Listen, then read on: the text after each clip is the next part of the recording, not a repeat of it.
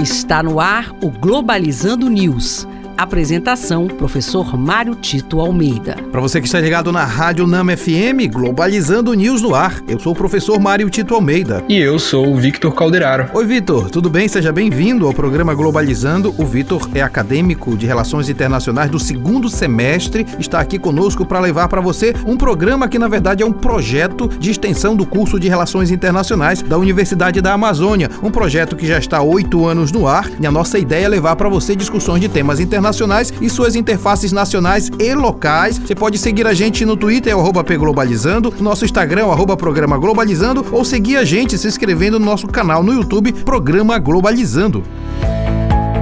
Globalizando notícia do dia. Do jornal Europa Press, Espanha primeiro-ministro israelense Naftali Bennett e o presidente norte-americano Joe Biden se reunirão na quinta-feira, 26 de agosto, nos Estados Unidos. A porta-voz da Casa Branca, Jen Psaki, informou que os líderes pretendem fortalecer a parceria duradoura entre suas nações. Olha, Vitor, é, a relação entre Estados Unidos e Israel é uma relação estratégica para a continuidade daquilo que os Estados Unidos chamam de hegemonia norte-americana no mundo. Na verdade, Israel é praticamente um parceiro parceiro estratégico também para defender os interesses econômicos e de segurança no Oriente Médio, em especial neste momento de certa convulsão com a chegada do Talibã no Afeganistão. Analistas internacionais costumam dizer que esse momento de retomada de poder do Talibã pode alcançar também outros países da região, minando de alguma forma a posição dos Estados Unidos naquela região. Então,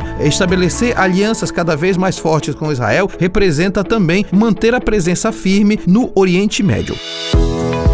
Globalizando. Fique por dentro. Apesar de o Brasil ter vislumbrado um aumento de sua relevância diplomática durante o governo Lula, a partir do governo Dilma se inicia um processo de enfraquecimento da diplomacia brasileira, que persiste até hoje. Atualmente, o país adota a postura discreta na diplomacia, abandonando algumas das principais bandeiras da campanha bolsonarista de 2018. Muito bem, Vitor, a colocação que você fez é muito interessante porque ajuda a iluminar o tema da nossa live do próximo sábado, às 17 horas. Nós vamos falar a imagem internacional do Brasil em questão você não pode perder um tema super relevante. E este foi o programa Globalizando News de hoje. Eu sou o professor Mário Tito Almeida e você pode mandar sugestões de temas pra gente através do e-mail programa globalizando@gmail.com. Vitor Calderaro, muito obrigado. Muito obrigado e até a próxima. Fique ligado no nosso programa, como eu já falei na live às 17 horas, na página oficial do Facebook, o programa Globalizando, mas também nós temos um encontro marcado todo sábado, um programa de uma hora de duração às às 9 da manhã, aqui na Rádio Nama FM 105.5, o som da Amazônia. Tchau, pessoal.